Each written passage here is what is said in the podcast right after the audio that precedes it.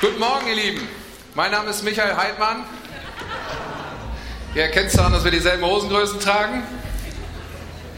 Michi ist auch hier. Er steht auf dem Zettel, er soll heute Morgen die Predigt halten und er hat Schwierigkeiten mit seiner Stimme. Ich springe ein, ich bin die Stimme und äh, ich trage seine Predigt vor. Und da habe ich ein bisschen natürlich drüber nachgedacht, Mensch, cool, das ist eine Ehre, ich darf predigen, aber ich predige nicht meine Predigt, das ist, wie wird das? Und dann habe ich gehofft, dass das gut wird, weil der Herr seinen Segen dazu gibt. Und dann ist mir aufgefallen, das ist ein Bild. Und wenn es meine eigene Predigt wäre und wenn es die beste der Welt wäre oder wenn Michi bei Stimme wäre wie sonst keiner, wenn wir nicht unter der Salbung Gottes predigen, dann ist das nichts. Dann ist das nichts.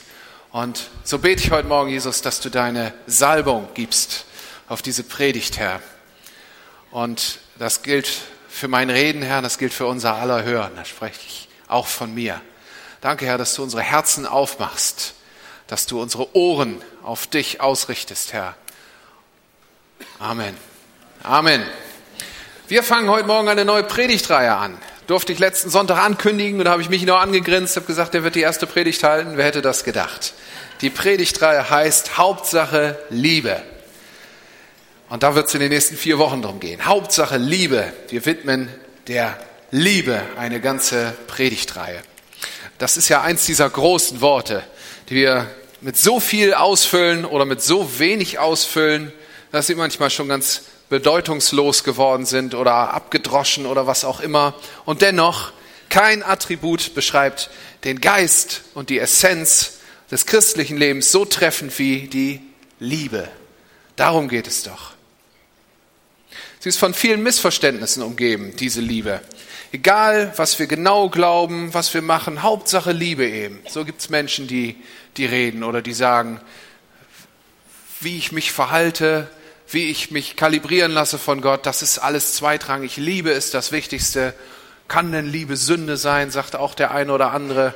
Und ähm, so wird ein zentrales Motiv in unserem Glauben viel zu oft aus Mangel, als, als aus Missverständnis äh, banalisiert. Und am Ende ist dann wirklich alles egal. Hauptsache, wir streiten uns nicht. Liebe als Abwesenheit von Streit so wenig scheint manchmal der kleinste gemeinsame Nenner zu sein. Und damit das nicht so bleibt, wollen wir also in den nächsten Wochen mit euch auf die Spuren dieser Hauptsache gehen. Hauptsache Liebe. Und dabei wollen wir uns von einem ganz bekannten Bibelvers leiten lassen. In Markus 12 lesen wir, wie Jesus mal wieder in einer Diskussion mit den Pharisäern war, die immer auf der Suche nach Fehlern bei ihm waren. Das ist für uns natürlich praktisch, weil er sich dann immer geäußert hat und Dinge klargestellt hat. Und so haben wir eine Menge prägnante Aussagen dazu von ihm. An dieser Stelle fragen sie ihn, welches wohl das wichtigste Gebot sei. Wenn wir alles mal runterbrechen, wenn wir alle Regeln und alle guten Vorsätze eindampfen auf eine Sache, Jesus, worum geht's dann? Was ist die Hauptsache? Und dies ist seine Antwort. Markus 12 in den Versen 29 und 30. Cool, muss ich nicht mal sagen. Wir ehren Gottes Wort, indem wir aufstehen. Dankeschön. Da steht, höre Israel, der, Gott, der Herr, unser Gott, ist der alleinige Herr. Du sollst den Herrn, deinen Gott, lieben von ganzem Herzen, mit ganzer Seele, mit deinem ganzen Verstand und mit aller deiner Kraft. Und Jesus bekräftigt da etwas, was dem Volk Israel schon lange gesagt ist. Soweit diese Stelle. Vielen Dank, ihr dürft euch wieder hinsetzen. Ich weiß nicht, wie oft ich diesen Bibelvers schon gelesen habe und ich weiß auch nicht, wie oft ich ihn dabei nur oberflächlich verstanden habe. Gott lieben. Was für ein nobles Vorhaben. Und ganz ehrlich, unser ganzes Christsein würde auch völlig fehllaufen, wenn wir diesen Wunsch nicht teilen würden. Dennoch muss ich feststellen, wie so ein fundamental wichtiger Punkt unseres Glaubens, unseres ganzen Lebens für uns oftmals vage bleibt. Gott lieben. Liebe ich genug? Liebe ich zu viel? Woran lässt sich Liebe überhaupt messen? Hat sich diese Frage schon mal jemand gestellt? Als ich um meine liebe Frau geworben habe, da habe ich festgestellt, ich habe Gefühle für sie. Ich, ich finde sie attraktiv, ich finde sie nett, ich finde es schön, um sie zu sein. Als sie mir eine temporäre Absage erteilt hat, war ich traurig. Aber ist das Liebe? Das sind Gefühle. Ist das Liebe? Ich war auf der Suche danach, wie, wie spüre ich das? Wie, wie finde ich das raus, was Liebe ist? Ab wann ist man verliebt? Ab wann liebt man? Ich weiß nicht, ob der eine oder andere von euch das auch nachvollziehen kann oder ob ich nur manchmal von diesem Phänomen verwirrt und überrascht bin. Aber wenn ich so den einen oder anderen Spielfilm vor meinem geistigen Auge vorüberziehen lasse oder wenn ich mir Geschichten anhöre von Menschen, die zu Paaren geworden sind, dann glaube ich, dass es nicht nur mir so geht. Liebe kann manchmal diffus sein und dann doch wieder ganz konkret.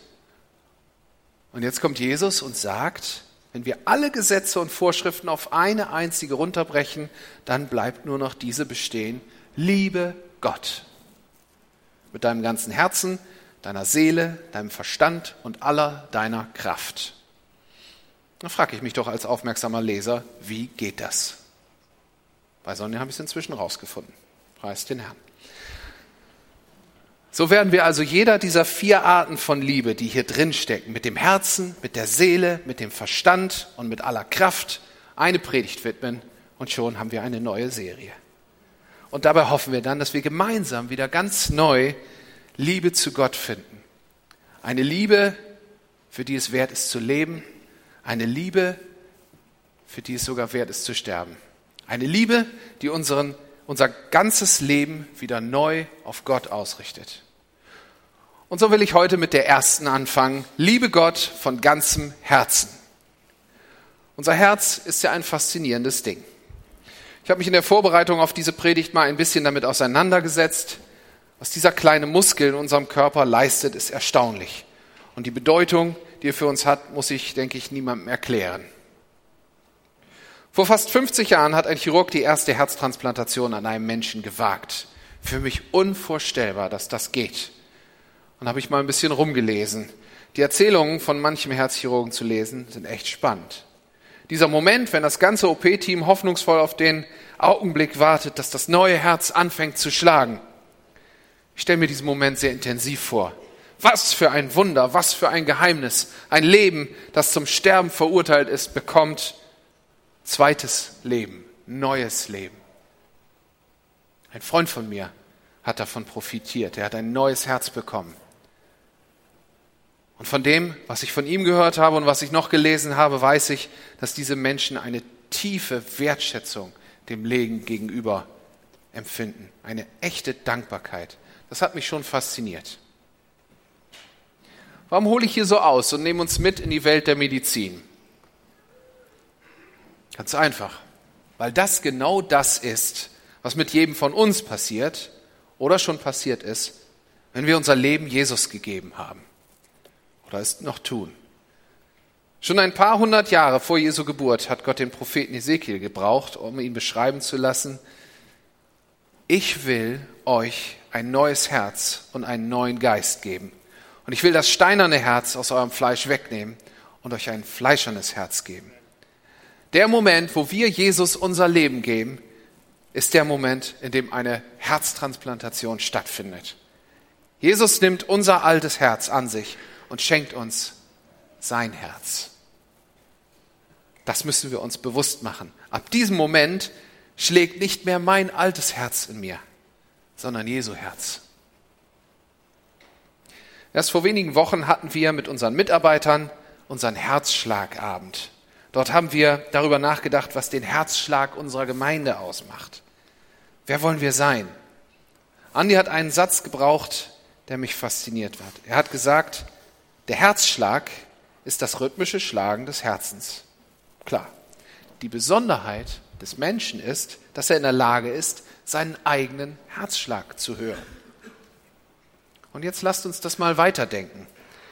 Wenn seit unserer Bekehrung nun also im übertragenen Sinne Jesu Herz in uns schlägt, haben wir mit diesem Moment die Fähigkeit gewonnen, Jesu Herzschlag zu hören und zu spüren. Wenn wir hineinhören, dann hören wir sein Herz. Wenn wir hinhören, werden wir von den Dingen berührt, die Jesu Herz berühren. Und da sind wir ganz nah am Kern dessen angelangt, was es bedeutet, Gott von ganzem Herzen zu lieben. Gott von ganzem Herzen zu lieben bedeutet, dass wir uns von unseren Wünschen lösen und uns von seinem Herzschlag antreiben lassen. Dass wir uns in seine Barmherzigkeit einklingen. Da steckt auch Herz mit drin. Barmherzigkeit. Gott von ganzem Herzen zu lieben bedeutet also, dass wir uns in seine Barmherzigkeit einklinken. Und hier liegt auch genau die erste Herausforderung, die damit verbunden ist. Denn sind wir doch ehrlich, darin sind wir gar nicht immer so gut. Die Schwierigkeit ist, dass sich Barmherzigkeit eben nicht mit dem Kopf erklären lässt. Wir haben es ja perfektioniert, unser Leben über den Kopf zu steuern. Aber Barmherzigkeit ist oft maßlos, unverhältnismäßig, nicht logisch. Und ich liebe Logik. Barmherzigkeit lässt sich nicht mit dem Kopf leben, sondern nur mit dem Herzen. Sonst hieße sie wahrscheinlich Barmkopfigkeit. Ich will nicht mehr ich selbst sein, das habe ich verstanden. Ich habe verstanden, dass ich ein neues Herz bekommen habe und ich trete in den Dialog mit Gott. Gott, was ist dir wichtig? Was bewegt dich? Nicht mehr meine Anliegen sollen wichtig sein. Ich will wissen, was du denkst und fühlst. Wenn wir Gott von ganzem Herzen lieben wollen, dann müssen wir genau das lernen. Deswegen ein paar praktische Tipps. Ich will uns mitgeben, wie wir lernen können, Gott mit dem Herzen zu lieben. Wie wir es lernen, unseren Kopf mal beiseite zu stellen und mal hinzuhören, was das Herz sagt. Mir ist im Übrigen bewusst, dass Jesus gleich nach dem Gebot, Gott zu lieben, auch gesagt hat, und liebe deinen Nächsten wie dich selbst. Vielleicht fragst du dich gerade, ob Barmherzigkeit nicht viel mehr hierhin gehört. Und ich habe mich das auch gefragt. Ich glaube sogar, dass sie hierhin gehört. Und trotzdem denke ich, dass wir auch in der Liebe zu Gott nicht an Barmherzigkeit vorbeikommen. Denn mit dem Herzen lieben bedeutet, dass ich Gott in meinem Herzen an erste Stelle setze und mir deswegen die Dinge wichtig sind, die Gott wichtig sind. Aber zu den praktischen Tipps. Der erste Tipp, den ich uns, da nehme ich mich mal mit dazu, geben will, ist dieser, lass dein Herz mal gewinnen. Wer kennt sie nicht, diese kleinen Kämpfe, die wir manchmal in uns ausfechten. Soll ich anhalten und bei der Autopanne helfen, die ich da gerade sehe? Es fühlt sich richtig an. Aber mein Tag ist vollgestopft, eigentlich habe ich keine Zeit. Es schmeißt meinen ganzen Plan um, der ist jetzt schon eng gestrickt. Oder ich habe gehört, dass ein Freund komplett blank ist. Ich könnte ihm einfach einen 50er zustecken, aber eigentlich bin ich selber gerade knapp dran. Kaufe ich dem Obdachlosen ein Mittagessen? Ah, das kostet mich bestimmt 5 Euro und 10 Minuten. Und woher weiß ich, ob der wirklich bedürftig oder nur faul ist? Wer kennt sie nicht, diese kleinen Kämpfe? So wichtig unser Verstand ist und so sehr ich uns alle zum Denken ermutigen möchte, kann unser Kopf doch auch manchmal zum größten Feind der Barmherzigkeit werden. Es gibt Untersuchungen, die das belegen. Um herauszufinden, welche Konditionen unseren Umgang mit Nöten anderer Menschen verändern, hat eine Studie beispielsweise Folgendes probiert. Alle Teilnehmer dieser Studie bekamen als erstes fünf Euro dafür, dass sie die Umfrage ausfüllten. So war sichergestellt, dass jeder Geld in der Tasche hat. Und nun wurden die Teilnehmer in zwei Gruppen aufgeteilt eine Gruppe wurde mit mathematischen und logischen Denkaufgaben vorbereitet, die andere Gruppe wurde mit eher emotionalen Aufgaben belegt. Und dann kamen beide Gruppen, dann bekamen beide Gruppen einen Hilfeaufruf von einem Mädchen vorgelegt, in dem sie aufgefordert wurden zu spenden. Das Resultat war interessant. Die zweite Gruppe, die mit den emotionalen Fragen vorher, spendete durchschnittlich fast das Doppelte von der ersten Gruppe. Und ich denke, es gab sicherlich viele gute Gründe, nicht zu spenden, dem Brief nicht zu trauen, noch bessere gute Zwecke für das Geld auszumachen oder was auch immer. Aber der Punkt ist doch klar. Mit dem Kopf treffen wir andere Entscheidungen als mit dem Herzen. Deswegen ist es im Übrigen manchmal auch gut, auf seinen Kopf zu hören, aber das nur am Rande. Lass mich fühlen, was dein Herz bricht, haben wir gerade gesungen. Ihr Lieben, wir sind ein Volk von Herztransplantierten. Wir tragen Jesu Herz in uns. Und dort, wo er berührt ist, will auch ich berührt sein. manchmal auch entgegen meinem Verstand. Und ich will dem Impuls, barmherzig zu sein, einfach folgen, selbst wenn mich das etwas kostet. Zweiter Tipp. Unterschätzt die kleinen Taten nicht. Denn genau wie unser Kopf wird dies für uns viel zu schnell zu einer Begründung, am Ende gar nichts zu tun. Der berühmte Tropfen auf den heißen Stein. Was wird mein bisschen hier schon anrichten können? Die Antwort ist einfach. Du weißt es nicht. Gut möglich, dass du für diese kleine Tat keine Rückmeldung bekommst, dass du nie erfährst, was sie einer Person bedeutet oder nicht bedeutet. Aber darum geht es auch nicht, nicht unbedingt. Dort, wo wir uns von der Barmherzigkeit Gottes leiten lassen und uns einklinken in die Liebe unseres Vaters und uns von dem bewegen lassen, was Gott bewegt, ist unser Tun vor allem ein Akt der Liebe Gott gegenüber. So lese ich zumindest in meiner Bibel.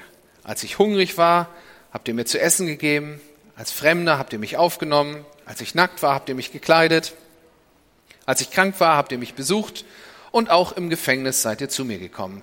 Was ihr von diesen Dingen für einen meiner geringsten Brüder getan habt, das habt ihr mir getan, sagt Jesus selbst. Wir kennen die Wirkung unseres Tropfens nicht. Aber das sollte uns nicht davon abhalten, aus voller Überzeugung auch solche Gelegenheiten zu nutzen. Was dabei aber sehr wahrscheinlich ist, ist, dass das Kleine zu tun am Ende uns im Ganzen verändern wird, in unserem Herzen. Wir lernen Gottes Herzschlag spüren. Wir lernen die Dinge kennen, die Gott auf dem Herzen liegen. Wir lieben Gott, indem wir seine Prioritäten über unsere Prioritäten setzen. Dritter Tipp. Schau dir mal deinen Kontoauszug an. Prioritäten ist der richtige Hinweis. Besonders praktisch ist es dabei, mal in Geld umzurechnen. So einfach ist das manchmal.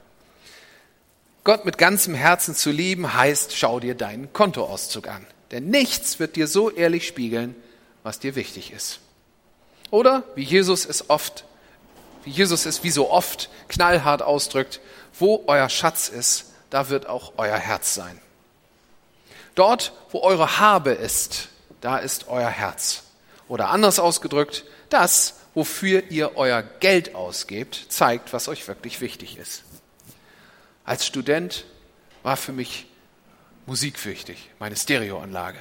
Und ich habe oft geguckt und überlegt und gespart, wie kann ich dann noch irgendwie ein Teil dazu kaufen, was mir fehlt, mich darum geschlichen und irgendwann war es soweit und ein großer Anteil dessen, was mir so zur Verfügung stand und manchmal auch ein bisschen darüber hinaus, ging da hinein. Wenn ich da so drauf blicke, dann weiß ich, stimmt, wo dein Schatz ist, da ist dein Herz. Heute geht viel mehr Geld in meine Familie, in Sonja und meine Töchter, in unser Haus, aber die Formel stimmt immer noch. Das sind die Dinge, die mir wichtig sind. Und zeigt mir mein Kontoauszug zum Beispiel auch sehr gut, wie wichtig mir die Gemeinde ist, wie wichtig mir andere Menschen sind, wie wichtig mir Dinge sind, von denen ich erstmal nichts habe. Vielleicht hat jemand anders davon sehr viel. Ich möchte euch ermutigen, guckt mal nach. Was ist dir wirklich wichtig? Wo ist dein Herz? Und dann gleicht das mal mit Gottes Herzen ab. Mit unserem Herzen sollen wir Gott lieben. Das ist der erste Teil dieses wichtigsten Gebots. Lass mich nochmal zurückkommen in die Welt der Medizin. In der Beschäftigung mit dem Herzen und irgendwie bin ich bei Herz-OPs hängen geblieben, bin ich auf die Geschichte von dem südafrikanischen Zahnarzt Philipp Bleiburg gestoßen. Er war der zweite Mensch, an dem je eine Herztransplantation durchgeführt wurde. Sein Chirurg schreibt darüber Folgendes. Ich möchte noch etwas erzählen. Eine kleine Episode, die bislang geheim gehalten wurde. Am Donnerstag, dem 15. Februar, suchte ich Bleiburg auf und fragte, Dr. Bleiburg, ich weiß, dass Sie ein mutiger Mann sind und dass Ihnen bei meinem Vorschlag nicht übel werden wird. Wollen Sie Ihr altes Herz sehen? Eine, einige Augenblicke sah er mich verwundert an, dann sagte er nur, Sehr gern, Herr Professor. In Ordnung, erwiderte ich, ich werde bald wieder zurück sein. Als ich zurückkam, saß Bleiburg in seinem Bett, den Rücken gegen die Kissen gelehnt. Als ich eintrat, beendete er gerade sein Abendessen. Hier ist es, sagte ich und zeigte ihm ein Glas.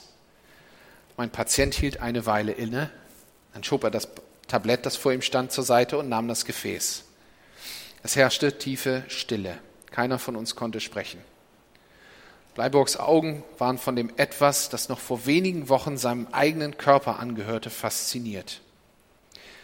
Ich musste immer wieder über diesen außergewöhnlichen Augenblick staunen. Zum ersten Mal konnte ein Mensch sein eigenes Herz anschauen, es betrachten, es in seinen Händen umdrehen, so als wäre es etwas Fremdes.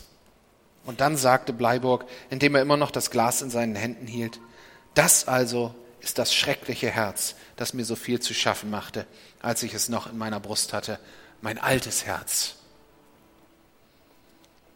Ihr Lieben, vielleicht ist das ein etwas ungewöhnliches Ende für so eine Predigt. Aber als ich das gelesen habe, dachte ich, mir geht es doch genauso. Ich hatte so ein altes Herz, so ein schreckliches Herz, das mir so viel zu schaffen gemacht hat. Und wenn wir in unsere Gesellschaft schauen und so viel Egoismus, so viel Unbarmherzigkeit sehen, ist es dann nicht auch so, als würden wir unser altes Herz anschauen? Ich bin Jesus so dankbar dafür, dass er mein Herz ausgetauscht hat, dass er mein hartes Herz genommen hat und durch ein weiches, barmherziges ausgetauscht hat. Und jetzt liegt es doch an mir, auf dieses Herz zu hören. Lassen wir die Dinge, die für Gott wichtig sind, auch die Dinge sein, die uns wichtig sind. Klinken wir uns in seinen Herzschlag ein. Erinnert euch, wir sind ein Volk von Herztransplantierten. Vielleicht sitzt du heute Morgen hier und du weißt, dein Herz wurde noch nicht ausgetauscht, weil du Jesus dein Leben noch nie gegeben hast. Aber dieser Morgen hat dir klar gemacht, dass du willst. Vielleicht bist du hier und du fragst dich, was hat es mit dieser Prophetie vorhin auf sich, dass sich vorne jemand hinstellt und sagt, heute Morgen ist jemand hier, der zum ersten Mal da ist und Gott will dich heil machen. Kann es sein, dass Gott zu mir spricht? Kann es sein, dass Gott real ist, dass er anwesend ist, dass das Angebot, ein neues Herz zu bekommen, wirklich für mich persönlich ist? Wenn du das jetzt gerade bist, wenn du mir zuhörst und wenn du weißt, ich bin gemeint, wenn dein Herz in deiner Brust zu schlagen anfängt, dann hör auf dein Herz. Wenn dir das Herz bis zum Halse schlägt. Ich glaube, dass der Heilige Geist Gottes um dich wirbt. Dass Jesus dasteht und sagt, das will ich für dich tun. Ich will dir ein neues Herz geben. Ich will dir dein altes Herz abnehmen und will dir meins geben. Ich will dir neues Leben geben. Ich will dich heilen. Ich will in dein Leben kommen und machen, dass es gut wird. Wenn du das bist, dann werde ich dich gleich bitten, deine Hand zu heben. Und ich weiß, das mag komisch klingen. Und vielleicht denkst du, jetzt soll ich mich auch noch outen. Schlimm genug, dass ich gerade nicht weiß, ist das echt oder bilde ich mir das ein. Aber ich sag dir was. Gott ist real. Er ist hier. Er liebt dich. Er wirbt um dich. Und deswegen spürst du, dass da etwas ist. Und die richtige Antwort darauf ist, ihm deine Hand entgegenzustrecken, egal was Menschen darüber denken. Egal, ob dich jemand sieht oder ob dich niemand sieht, Gott sieht dich. Und Gemeinde, steht mal mit mir auf. Lasst uns mal einen Moment dafür schaffen, wo wir diejenigen, die das noch nicht kennen, aber jetzt angesprochen sind, oder diejenigen, die das neu für ihr, für ihr Leben festmachen wollen, wo wir sie tragen, wo wir sie ermutigen, wo wir für sie beten. Und du, der du vielleicht schon lange dabei bist, freu dich an deinem neuen Herzen. Tritt ein für die, die das auch brauchen. Lasst uns mal gemeinsam die Augen schließen. Und jetzt stehe ich hier nicht mehr an Michis Stelle, sondern an Jesus Stelle und sag zu dir, komm, lass dich versöhnen mit Gott. Gott liebt dich. Gott wirbt um dich. Gott will dich heilen. Er will dir ein neues Herz geben. Wenn das du bist, dann zeig mir mal deine Hand. Heb sie hoch. Dankeschön. Heb sie ganz hoch. Zeig Gott, ich habe dich gehört. Ich brauche ein neues Herz. Ich will das haben, was du für mich hast. Ich will mich einlassen auf das Abenteuer. Wenn du mich heilen willst, Herr, dann will ich das haben. Streck ihm deine Hand entgegen. Und Heiliger Geist, ich danke dir dafür, dass du Menschen zu dir ziehst, dass du Menschen bewegst, dass du ihre Herzen berührst. Jesus, du hast alles gegeben, lange bevor ich dein Kind war. Du hast alles für mich getan, als ich noch dein Feind war. Du hast nicht gewartet, bis ich schon mal ein bisschen gut geworden bin, sondern du hast vorher schon alles gegeben. Danke, dass du stehst mit offenen Armen und sagst, komm zu mir. Und Gemeinde, lasst uns das mal so machen, dass wir jetzt gemeinsam beten. Ein Gebet, was das ausdrücken soll. Dass wir alle mitsprechen. Dass wir denen helfen, die sich zum ersten Mal entscheiden wollen, sich zum ersten Mal entschieden haben. Ich bete vor und ihr betet mit. Lieber Herr Jesus, ich danke dir dafür, dass du dein Herz für mich gibst und dass ich dir meins stattdessen geben darf. Ich höre dich heute Morgen. Ich glaube dir heute Morgen. Ich sehe dein Werben und ich antworte. Ich komme zu dir. Jesus, bitte versöhne mich mit Gott dem Vater. Komm in mein Leben. Schenk mir neues Herz. Vergib mir meine Schuld. Sei mein Herr und Heiland. Von heute an folge ich dir. Amen. Amen. Und wenn du das, und wenn du das zum ersten Mal in deinem Leben gebetet hast, dann bist du heute ein neuer Mensch geworden. Komm nachher nach vorne, lass uns reden, lass uns beten zusammen. Wenn du wissen willst, ob das stimmt, dass Gott sich um dich kümmert, dass er zu dir sagt, ich will dich heute Morgen heil machen, dann komm auch nach vorne. Wir haben Gebetsteams rechts und links und wir beten gerne mit dir. Und ich glaube, dass Gott keine leeren Versprechungen macht. Amen. Amen. Der Herr segne dich und behüte dich. Der Herr lasse sein Angesicht leuchten über dir und sei dir gnädig. Der Herr hebe sein Angesicht über dich und gebe dir Frieden. Amen. Schönen Sonntag euch.